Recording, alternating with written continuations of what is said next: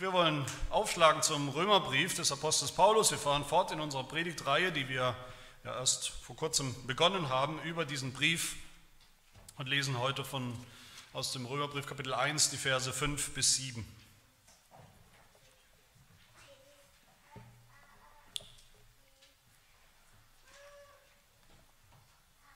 Römer 1, 5 bis 7. Hört das Wort Gottes. Das ist die Rede von Jesus Christus, durch welchen wir Gnade und Aposteldienst empfangen haben, zum Glaubensgehorsam für seinen Namen unter allen Heiden, unter denen auch ihr seid, berufene Jesu Christi.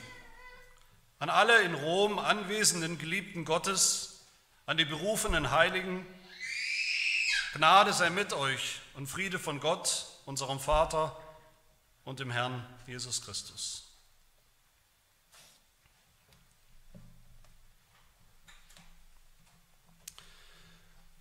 Letztes Mal, wer da war, wer sich erinnert, letztes Mal haben wir gesehen, wie Paulus sein ganzes wunderbares Evangelium, das er ja in diesem Römerbrief entfalten wird, entpacken wird, wie er dieses ganze Evangelium im Alten Testament findet, wie er, es, wie er sein Evangelium dem Alten Testament entnimmt. Das Evangelium wurde im Alten Testament versprochen und verheißen, lange bevor Jesus Christus gekommen ist. Und es wurde geglaubt, dieses Evangelium im Alten Testament, lange bevor Jesus Christus gekommen ist. Und nur wer, wer diese Verheißungen im Alten Testament, wer das ganze, die ganze Geschichte, das ganze Drama des Alten Testaments kennt, von, angefangen von der Schöpfung und dem Sündenfall Adams, die Geschichte des Alten Testaments mit seinem Bund, mit seinen Priestern und, und Königen und Propheten, mit seinen Opfern und Tempeln, nur wer all das wenigstens im Grundsatz versteht und kennt, nur der kann überhaupt das Evangelium verstehen. Nur der kann verstehen, wer dieser Jesus Christus ist, warum er gekommen ist, was er getan hat. Das Evangelium, das wir kennen, hoffentlich kennen, viele von uns kennen, dieses Evangelium setzt die ganze spannende Geschichte des Alten Testaments voraus. Aber ich denke, wenn wir das Alte Testament heute lesen, wenn wir es überhaupt noch lesen, das ist schon Teil des Problems, dass viele, selbst viele Christen das Alte Testament nicht mehr lesen. Aber wenn wir es tun, dann denken wir doch oft, das ist, wo auch immer wir es aufschlagen, das ist uns doch eine sehr, sehr fremde Welt geworden. Das ist doch eine Geschichte von einem sehr, sehr fremden Volk. Das Volk Israel, das ist so weit weg, das ist uns so fremd, da können wir so wenig damit anfangen. Denken wir dann nicht oft, diese Geschichte ist so, so speziell, so kulturell anders, so exklusiv und so eng, dieses eine kleine ethnische Volk, auch geografische Volk, dem Gott ganz exklusiv diese, diese Botschaft des Evangeliums, diese Botschaft des Heils gegeben hat. Nur den Juden. Nur seinem kleinen Volk. Zuerst sogar nur einzelnen Menschen, einzelnen auserwählten Menschen, bis Abraham, dann Abraham, seinem Sohn und dessen Sohn und dann irgendwann den zwölf, aus denen das Volk Israel, die zwölf Stämme entstanden sind. Und auch wenn natürlich später dieses Volk Israel zu einem großen, zu einem riesigen Volk angewachsen ist, was war denn, wenn wir diese Geschichte lesen, was war denn eigentlich überhaupt mit den ganzen anderen Völkern drumherum, links und rechts und nördlich und südlich? Mit dem ganzen Rest der Welt, von dem so wenig die Rede ist, für die galt das Evangelium nicht. Die hatten immer schon Pech. Das waren vielleicht alles nur böse, ruchlose, gottlose, unterentwickelte Menschen und Völker, an denen Gott überhaupt kein Interesse hatte. Nur an Israel. Und die Frage, die sich natürlich da anschließt, die wir uns stellen, ist, was haben wir denn heute hier in Deutschland im 21. Jahrhundert in Heidelberg, was haben wir mit dieser, dieser alten, uralten Geschichte zu tun, mit diesem alten Volk Israel, den Juden vor so langer Zeit? Wenn Gott dem jüdischen Volk, Abraham, seinen Nachkommen, seinem Bundesvolk damals das Evangelium gegeben hat, das Evangelium verheißen hat, wie kam Paulus darauf, dass es dann zu seiner Zeit, also ungefähr knapp 2000 Jahre später, jetzt dieses selbe Evangelium auch plötzlich absoluten Heiden Nichtjuden einfach so gelten soll. Wie kommen wir darauf, nochmal 2000 Jahre später, dass diese Botschaft, das Evangelium uns gelten soll, das einfach auf uns zu beziehen? Wie kann dieses alte Evangelium, dieser Bund, diese Gnade auch uns völligen Nichtjuden gelten? Haben wir irgendeinen Anspruch darauf? Aber nicht nur die Frage, wie kam das Evangelium von diesem einen kleinen Volk der Juden, dem Volk Israel, zu Nichtjuden, zu Heiden, wie wir auch sagen, sondern auch die Frage, wie kam es dann zu allen möglichen und erdenklichen Völkern? Wie, wie, wurde später dann, wie wurde aus dieser Handvoll Juden, die gläubig geworden waren in Jerusalem zur Zeit Jesu, zur Zeit des Paulus, wirklich nur eine Handvoll von Juden, die gläubig geworden waren, wie wurde daraus eine weltweite Kirche mit Menschen aus allen möglichen Völkern und, und Sprachen und Kulturen? Wie ist das passiert und mit welchem Recht sagen wir heute dieses Evangelium, dieses alte Evangelium, einfach so Menschen aus allen möglichen Hintergründen und Kulturen und Sprachen? Wir setzen das alles oft einfach so voraus, dass das so ist. Aber wenn wir keine Antwort auf diese Frage haben, dann werden wir das Alte Testament irgendwo immer mit einer gewissen Ratlosigkeit lesen, ohne wirkliche Frucht und dann verlieren wir irgendwann, was jetzt schon zum Teil der Fall ist, dann verlieren wir irgendwann als Christenheit, verlieren wir irgendwann diese alte, lange Geschichte des Evangeliums. Gottes lange Heilsgeschichte verlieren wir dann irgendwann, vergessen wir irgendwann.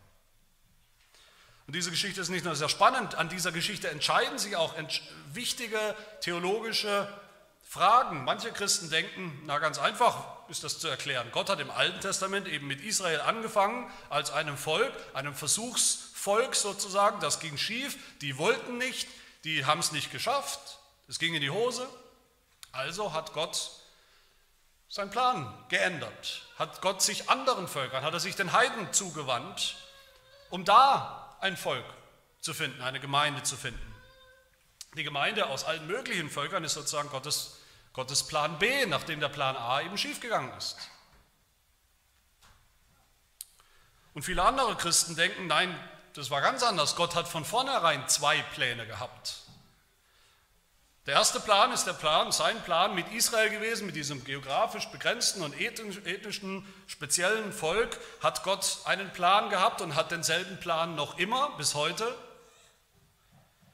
Aber daneben oder danach hat er sich auch dann eine Gemeinde gesammelt, ein Volk aus Nichtjuden.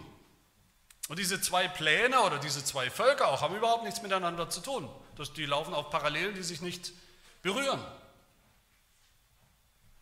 Und deshalb hat auch das Alte Testament recht wenig mit uns zu tun und wir haben wenig mit ihm zu tun. Eben weil wir keine Juden sind.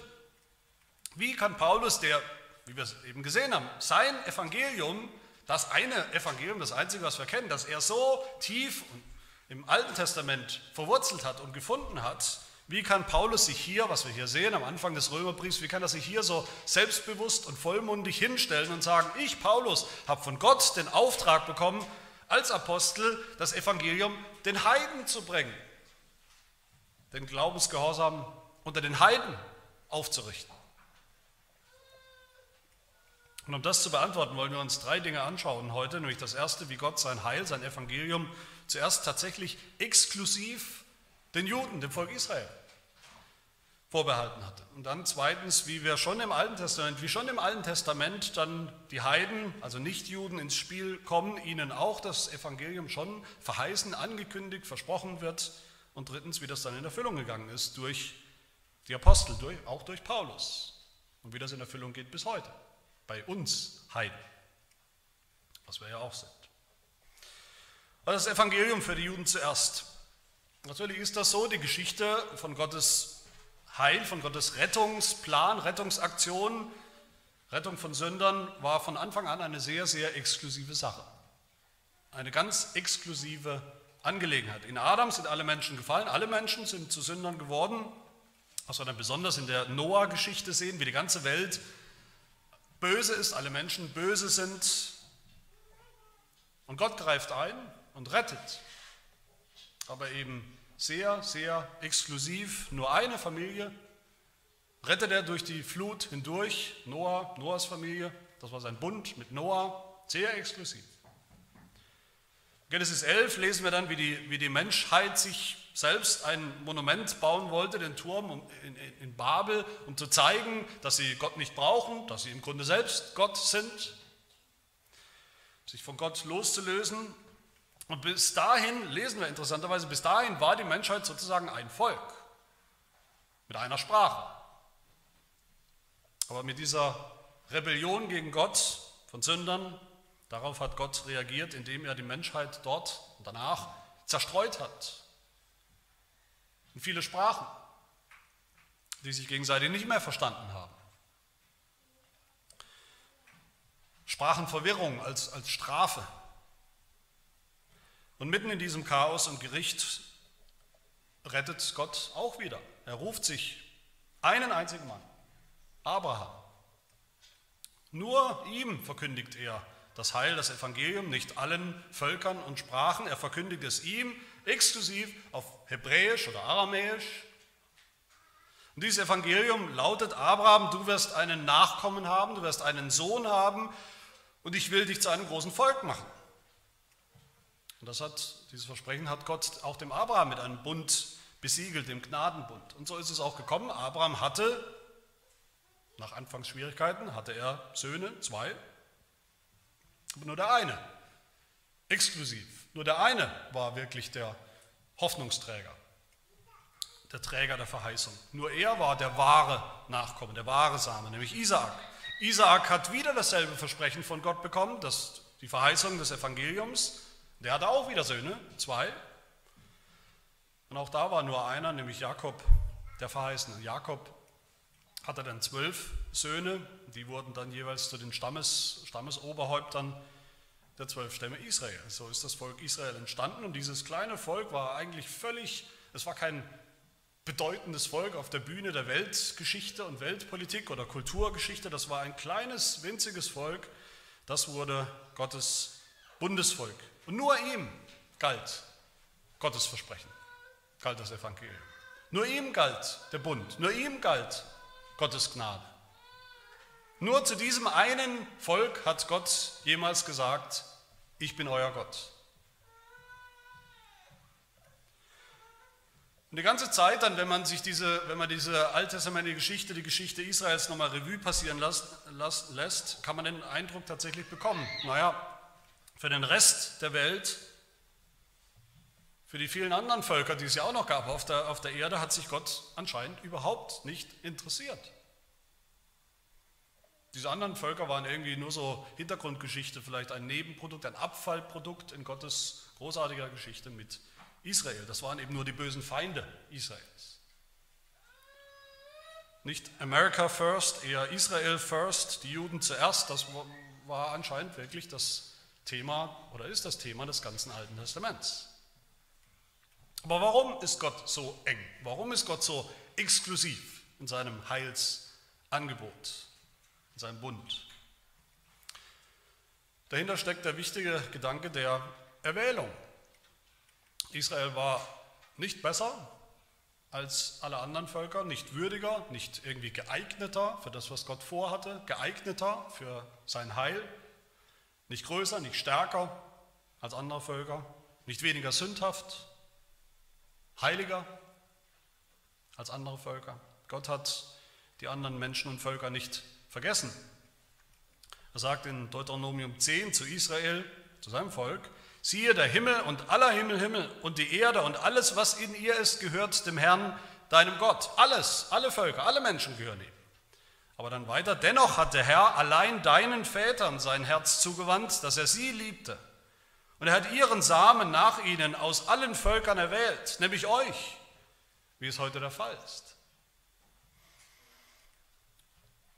Mit dieser exklusiven Auswahl, mit dieser exklusiven Erwählung von einem sündhaften Volk aus Hunderten von denkbaren Völkern der Welt hat Gott deutlich gemacht, dass er überhaupt nur rettet aus reiner Gnade. Überhaupt nur aus reiner Gnade. Erwählung, ausgewählt, auserwählt zu sein für das Heil, ist immer schon aus Gottes schierer Gnade aus seiner unverdienten Gnade und Liebe. Deuteronomium 7 sagt Gott zu seinem Volk, ein heiliges Volk bist du für den Herrn dein Gott. Dich hat der Herr dein Gott aus allen Völkern erwählt, die auf Erden sind, damit du ein Volk des Eigentums für ihn seist. Aber nicht deshalb, weil ihr zahlreicher wärt als alle Völker, hat der Herr sein Herz euch zugewandt und euch erwählt, denn ihr seid das Geringste unter allen Völkern. Nicht das Beste und Geeignetste, ihr seid auch nicht das Größte, ihr seid das Geringste unter allen Völkern. Mit anderen Worten, ihr selbst, Volk Israel, seid nicht der Grund für Gottes Erwählung. Israel war ein heiliges Volk, ein anderes Volk, also ausgesondert, privilegiert, auserwählt, einfach weil Gott an diesem Volk seine Gnade deutlich machen wollte. Diese exklusive Linie ist eindeutig im Alten Testament das Heil für die Juden zuerst. Aber wenn man genau hinschaut, gibt es im Alten Testament noch eine zweite Linie, das ist mein zweiter Punkt, nämlich dass das Evangelium auch im Alten Testament dann doch schon den Heiden, also den Nicht-Israeliten, verheißen und versprochen wird. Mein zweiter Punkt, das Evangelium für alle Völker verheißen. Es stimmt einfach nicht, wenn man das Alte Testament liest, wie viele denken, dass alle anderen Völker da irgendwie nicht vorkommen, dass die Nichtjuden oder die Heiden im Alten Testament nur ein Abfallprodukt sind, ein Abfallprodukt in Gottes Geschichte. Natürlich ist es so, weil sie im Großen und Ganzen, weil sie gottlos waren, weil sie nicht an Gott geglaubt haben, an den einen wahren Gott, sondern an irgendwelchen fremde Götter und Götzen. Deshalb sind sie im Alten Testament momentan zu der Zeit unter Gottes Gericht gewesen, als Feinde Gottes. Aber trotzdem ist das Alte Testament voll von Verheißungen, dass eines Tages das anders wird, dass, es, dass eines Tages auch Heidenvölker im großen Stil Empfänger des Evangeliums werden und glauben werden. Das stimmt in der Reihenfolge, wie Paulus das sagt oder sagen wird in Römer 1, Vers 16. Das Evangelium ist Gottes Kraft zur Errettung für jeden, der glaubt, zuerst für den Juden Zuerst für den Juden. So sehen wir es im Alten Testament. Dann aber auch für den Griechen, den Nichtjuden, den Heiden. Und dieses dann aber auch für die Heiden, das beginnt schon im Alten Testament. Das ist keine Idee des Neuen Testaments. Das ist eine ganz alte Idee. Schon im Garten Eden sehen wir, Gottes ursprünglicher Plan war ein Plan für die ganze Welt. Nämlich, dass Adam und Eva die ganze Erde erfüllen sollen mit Menschen, die Gott anbeten. Das sehen wir wieder bei Noah. Noah bekommt denselben Auftrag wieder, die ganze Erde zu erfüllen mit Menschen, die Gott anbeten und kennen. Und zu Abraham sagt Gott, ja, das haben wir gesehen, ich habe dich erwählt, exklusiv, ich habe dich und deinen Nachkommen, das Volk Israel exklusiv auserwählt, aber dann sagt Gott weiter verspricht er Abraham weiter, ich will dich zu einem großen Volk machen und dich segnen und deinen Namen groß machen und du sollst ein Segen sein. Und in dir sollen gesegnet werden alle Geschlechter auf Erden. Alle Geschlechter auf Erden. Das ist Teil der ursprünglichen Verheißung des Evangeliums, das Gott Abraham gibt, dass durch Abraham und durch Abrahams Nachkommen alle Völker gesegnet werden sollen. Gesegnet mit dem ultimativen Nachkommen, dem Erlöser Jesus Christus. Die Propheten haben das immer schon gesehen, wenn man genau hinschaut. Die Propheten haben das immer wieder angekündigt, verkündigt, ja, jetzt ist Israel Gottes Volk, aber es kommen Tage, da werden auch Heiden zu Gottes Volk gehören. Da wird sich das wandeln, wie wir das Volk Gottes verstehen. Oder wir werden begreifen, wie wir es wirklich verstehen sollen. Hosea, der Prophet Hosea nennt alle Heidenvölker zunächst mal Lo-Ami, nicht mein Volk. Das sind die, die nicht Gottes Volk sind. Aber dann lesen wir, wie Gott auch schon da bei Hosea verspricht, ich will zu nicht mein Volk, also den Heiden, sagen, du bist mein Volk. Und es wird, er wird sagen, du bist mein Gott. Dieses Volk, dieses neue Volk wird sagen, du bist mein Gott. Der Prophet Jesaja schreibt über Israel, Jesaja 42, Ich, der Herr, habe dich berufen in Gerechtigkeit und ergreife dich bei deiner Hand und ich will dich behüten und dich zum Bund für das Volk setzen, zum Licht für die Heiden. Dass du die Augen der Blinden öffnest, die Gebundenen aus dem Gefängnis führst und aus dem Kerker die, welche in der Finsternis sitzen, inklusive der Heidenvölker, als Licht für die Heidenvölker, die jetzt noch im Dunkeln sitzen. Israel ist auserwählt, ja, exklusiv, aber als Licht für die Heiden. Malachi 1, Vers 11. Vom Aufgang der Sonne bis zu ihrem Niedergang soll mein Name groß werden unter den Heidenvölkern. Und überall sollen meinem Namen Räucherwerk und Gaben dargebracht werden, nicht nur in Israel. Denn groß soll mein Name unter den Heidenvölkern sein, spricht der Herr der Heerscharen. Und die Psalmen auch die Psalmen brechen immer wieder durch mit dieser universalen Hoffnung. Zum Beispiel Psalm 89. Alle Völker, die du gemacht hast, werden kommen und vor dir anbeten, o Herr, und deinem Namen Ehre geben. Und diese große Hoffnung, diese wichtige rote, dieser wichtige rote Faden im Alten Testament, der wurde tatsächlich auch immer wieder punktuell schon erfüllt. Im Kleinen erfüllt, im Alten Testament, als Vorgeschmack immer wieder erfüllt, im Alten Testament. Immer da, wo nicht Juden gläubig geworden sind, was passiert ist. Wo sie gläubig geworden sind an den wahren Gott, den Gott Israels, den Gott der ganzen Welt, durch das Evangelium und Teil des Volkes Gottes wurden. Das sind die zwei Linien, die wir sehen im Alten Testament. Einerseits diese Exklusivität mit der Gott sein Augenmerk auf, auf Israel, auf dieses eine Volk setzt, mit dem er Heilsgeschichte schreiben wird, aber andererseits die Hoffnung, dieses Versprechen sogar, dass es bei diesem einen geografisch und ethnisch so begrenzten Volk nicht bleiben wird, sondern dass das Heil universal ist, dass das Heil zu allen Völkern kommen wird. Schon im Alten Testament wird das, ist das deutlich. Im Alten Testament wird deutlich, einerseits gehört man zum Volk Gottes einfach durch die Geburt, wie das bei den Israeliten eben war. Die Kinder durch leibliche Abstammung gehörten zu Israel dazu. Und diese leibliche Abstammung ist, ist wichtig, ist wichtig, weil aus dieser langen Linie von Söhnen, von leiblichen, geborenen Söhnen, von Nachkommen, von Samen eines Tages der letzte Israelit und Same kommen wird, nämlich der Erlöser Jesus Christus. Aber im Alten Testament wird eben auch schon ganz und klar und deutlich, wirklich zum Volk Gottes gehört man nicht, zumindest nicht nur durch leibliche Abstammung. Nicht alle Söhne Abrahams oder Isaaks haben wirklich zum Volk Gottes gehört. Nicht allen galt das Evangelium einfach so, Automatisch? Warum nicht? Weil sie nicht alle geglaubt haben. Nur den Söhnen der Verheißung heißt es, nur denen, die an Gottes Verheißung geglaubt haben, galt es. Und genauso wie wir im Alten Testament sehen, einerseits, dass nicht alle Israeliten und ihre leiblichen Kinder automatisch so wirklich zum Volk Gottes gehört haben, weil sie nicht alle geglaubt haben, weil sie nicht automatisch dazugehören.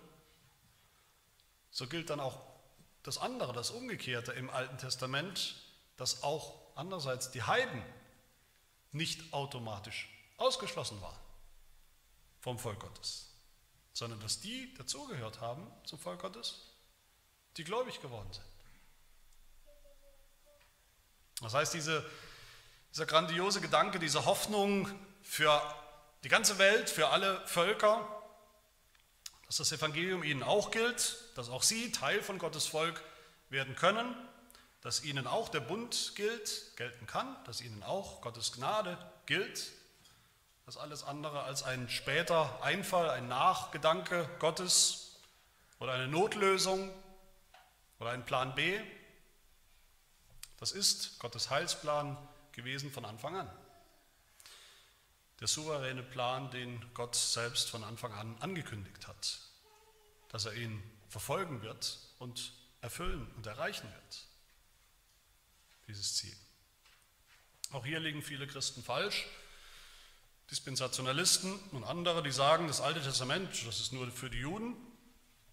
Es geht da nur um die Juden eigentlich und nicht wirklich um die Heiden. Im, Im, Neuen Testament geht es um die Heiden, um uns, wie wir gerettet werden können. Für die Juden gilt eben immer noch dieser andere Weg, dieser alttestamentliche Sonderweg sozusagen.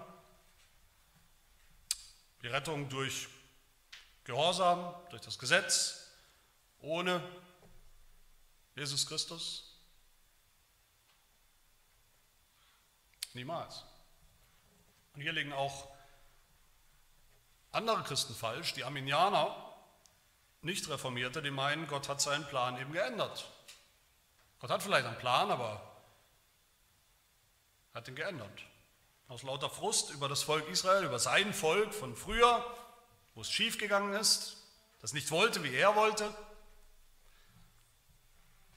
Aus lauter Frust oder mit der Hoffnung, dass ihn vielleicht wenigstens irgendjemand haben will, dass er irgendwo eine Gemeinde findet, hat Gott sich dann den Heiden zugewandt. Und die Heiden waren aber irgendwie schon immer sowas wie zweite Wahl.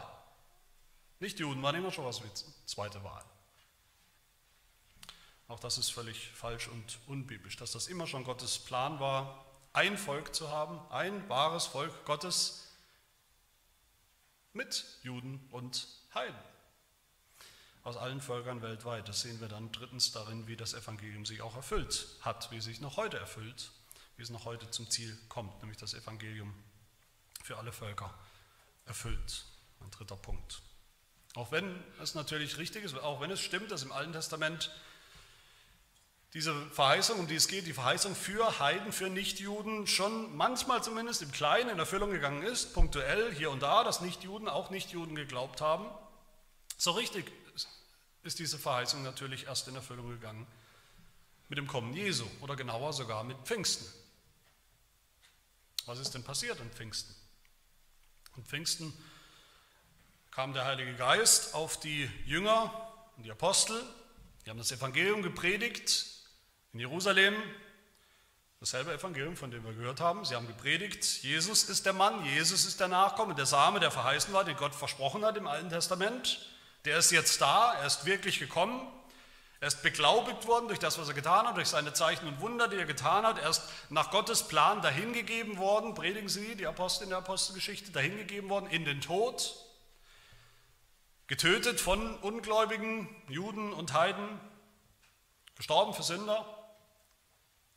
Aber er ist nicht tot geblieben, sondern Gott hat ihn auch zum Leben auferweckt und hat ihn erhöht, in den Himmel, in den Himmel aufgenommen. Von da hat er, dieser Messias, den Heiligen Geist gesandt und ausgegossen. Und das passiert gerade, sagen die Apostel an Pfingsten. Das passiert gerade vor euren Augen. Der Heilige Geist ist da. Und das sehen wir daran, dass jetzt wir, die Apostel, predigen und wir predigen in euren Sprachen, egal wo ihr herkommt. In den Sprachen der Völker. Apostelgeschichte 2, Vers 4. Sie wurden alle vom Heiligen Geist erfüllt und fingen an, in anderen Sprachen zu reden, wie der Geist es ihnen auszusprechen gab. Und dann heißt es weiter als ein, ein Kommentar, was das bedeutet. Es wohnten aber in Jerusalem Juden, gottesfürchtige Männer aus allen Heidenvölkern unter dem Himmel. Pater, Meder, Elamiter, Bewohner von Mesopotamien, Judäa, Kappadokien, und so weiter und so fort. Und die hier weilenden Römer, Juden und Proselyten, also die, die freiwillig sich dem Volk Gottes angeschlossen haben. Kreter und Araber und so weiter. Und Petrus sagt uns dann, was das bedeutet, was hier gerade passiert in seiner Pfingstpredigt. Dies ist es, sagt er, was durch den Propheten Joel vor langer Zeit gesagt worden ist, es wird geschehen in den letzten Tagen, spricht Gott, da werde ich ausgießen von meinem Geist auf alles Fleisch. Egal welches Volk, welche Nation, welche Sprache, welche Kultur. Und es soll geschehen, jeder, der den Namen des Herrn anruft, wird gerettet werden. Jeder wird gerettet werden, egal ob Jude oder Heide, egal aus welchem Volk. Alle Völker werden das Evangelium hören in ihrer Sprache. Und aus allen Völkern werden Menschen glauben an den einen Gott. So wurde diese alte Verheißung endlich erfüllt. So ist das Evangelium angekommen, diese gläubigen Heiden. Das sind die Geschlechter auf Erden, die Gott dem Abraham schon versprochen hat. Dass auch sie diesen Segen empfangen werden. So hat sich auch der Missionsbefehl Jesu, den wir hoffentlich kennen, erfüllt, angefangen zu erfüllen. Indem Jesus ja auch gesagt hat, geht nun hin und macht zu Jüngern alle Völker.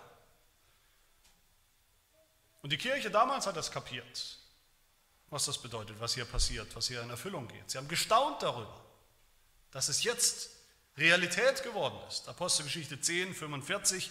Alle Gläubigen aus der Beschneidung, also aus den Juden, gläubig gewordenen Juden, gerieten außer sich vor Staunen, dass die Gabe des Heiligen Geistes auch über die Heiden ausgegossen wurde. Und Kapitel 11, als sie das hörten, beruhigten sie sich und priesen Gott und sprachen, so hat denn Gott auch den Heiden die Buße zum Leben gegeben, wie er es immer schon versprochen hatte. Und Paulus hat es auch kapiert, hat verstanden, dass Gott ihn selbst als Apostel genau in diesen Moment, in diesen Augenblick der, der Geschichte, der Heilsgeschichte, in diese Zeit der Erfüllung gestellt hat und berufen hat und gesandt hat als Apostel unter allen Heiden, wie er hier sagt, unter allen Völkern. Das, das war das Wunder, das, wo Paulus gar nicht aufhören konnte, darüber zu, zu, zu staunen und zu jubeln.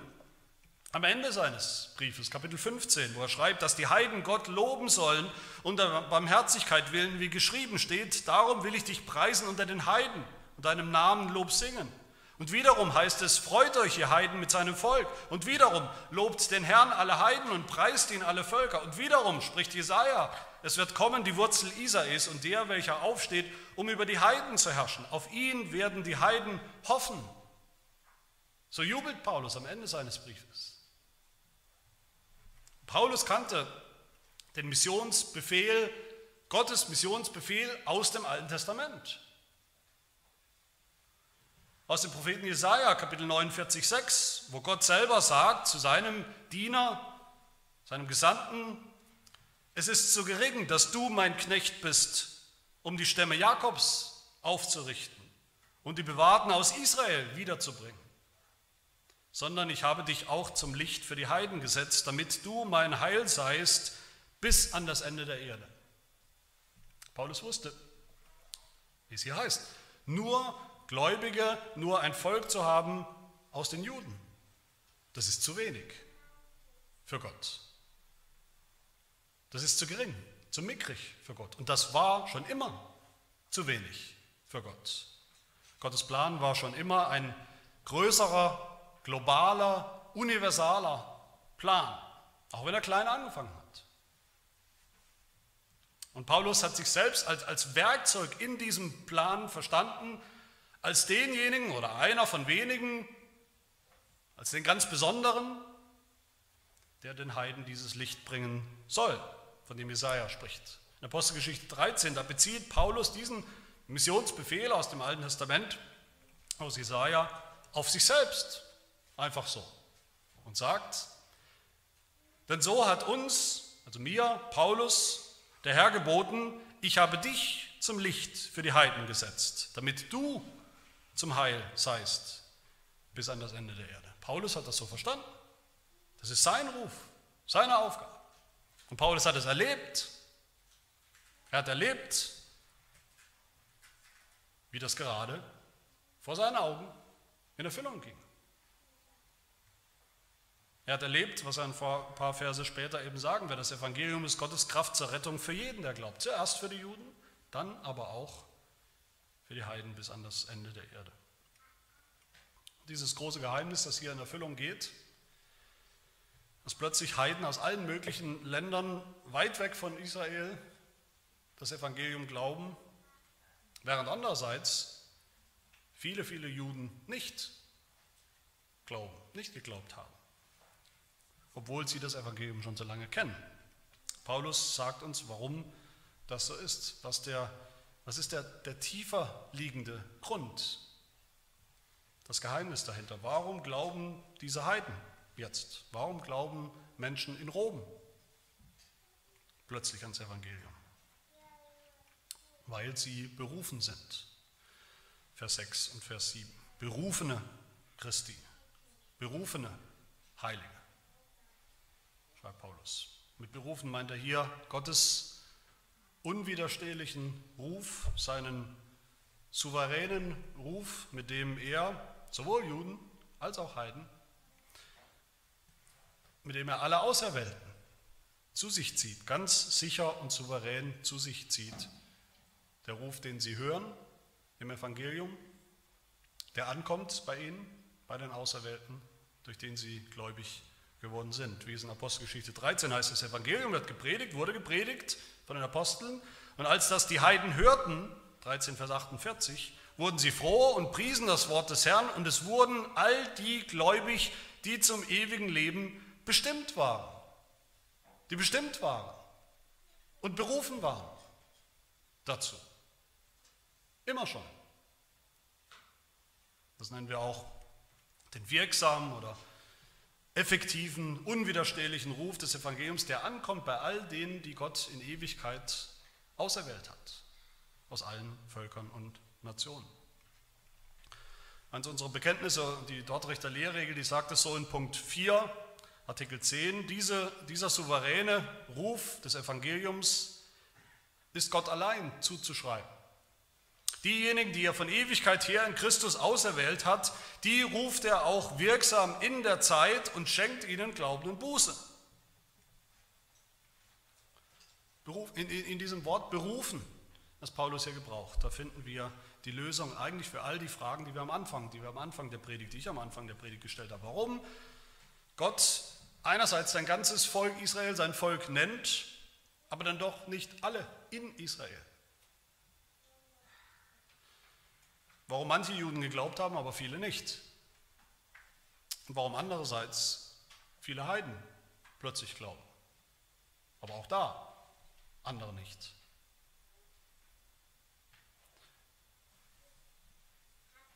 Die Antwort finden wir in Gottes Erwählung, in Gottes Berufung.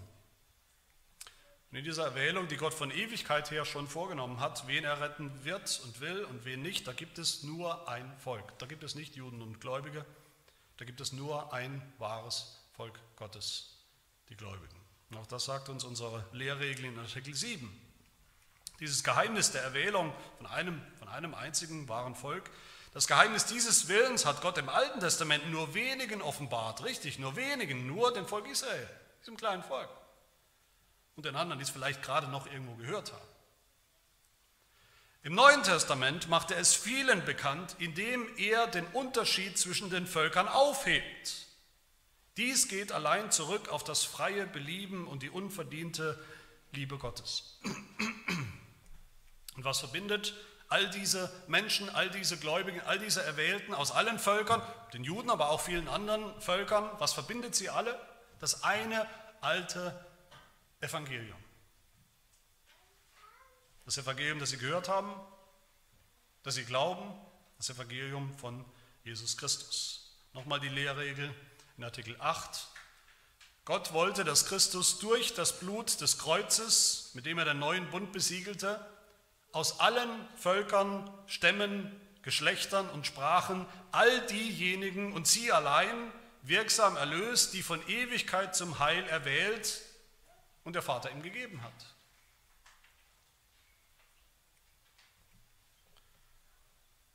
Und so schließen wir mit dem, womit Paulus diesen Brief ja eigentlich äh, erst beginnt, mit diesem Brief an die Römer, nämlich mit einer Segensformel.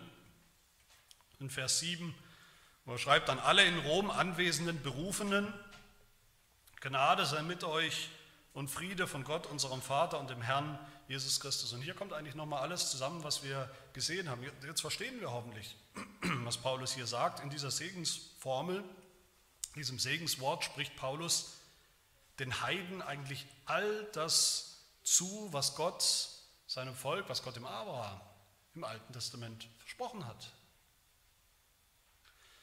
In dir sollen gesegnet werden alle Geschlechter auf Erden. In Abraham, dem gläubigen Abraham, dem Vater vieler Völker, wie er ja schon heißt, und in seinem Nachkommen, an den Abraham geglaubt hat, nämlich Jesus Christus. Das gilt uns, dieser Segen, dieser alttestamentliche Segen, wenn wir glauben wie Abraham. an denselben Nachkommen und verheißenen Sohn, den Messias. Dieser Segensformel spricht Paulus den Heiden in Rom, den Nichtjuden, auch in Heidelberg heute, Gottes Gnade zu. Gnade sei mit euch. Diese Gnade finden wir auch natürlich zuerst und ganz klar und deutlich im Alten Testament. Die ist Gottes Barmherzigkeit, Gottes Barmherzigkeit mit seinem Volk, seine Bundestreue, die gerade deutlich wird darin, dass er den Messias versprochen hat, den Erlöser, und dann auch gesandt hat, dass er tatsächlich gekommen ist. Diese Gnade finden wir in Jesus Christus. Und Friede von Gott, sagt Paulus dann noch, auch das natürlich ein zentraler Begriff aus dem Alten Testament, Friede von Gott, Shalom, Shalom, Friede mit Gott, Friede für die, die eigentlich Gottes Feinde waren, keine Hoffnung hatten, keinen Anspruch auf Gott, auf seine Gnade, seinen Bund.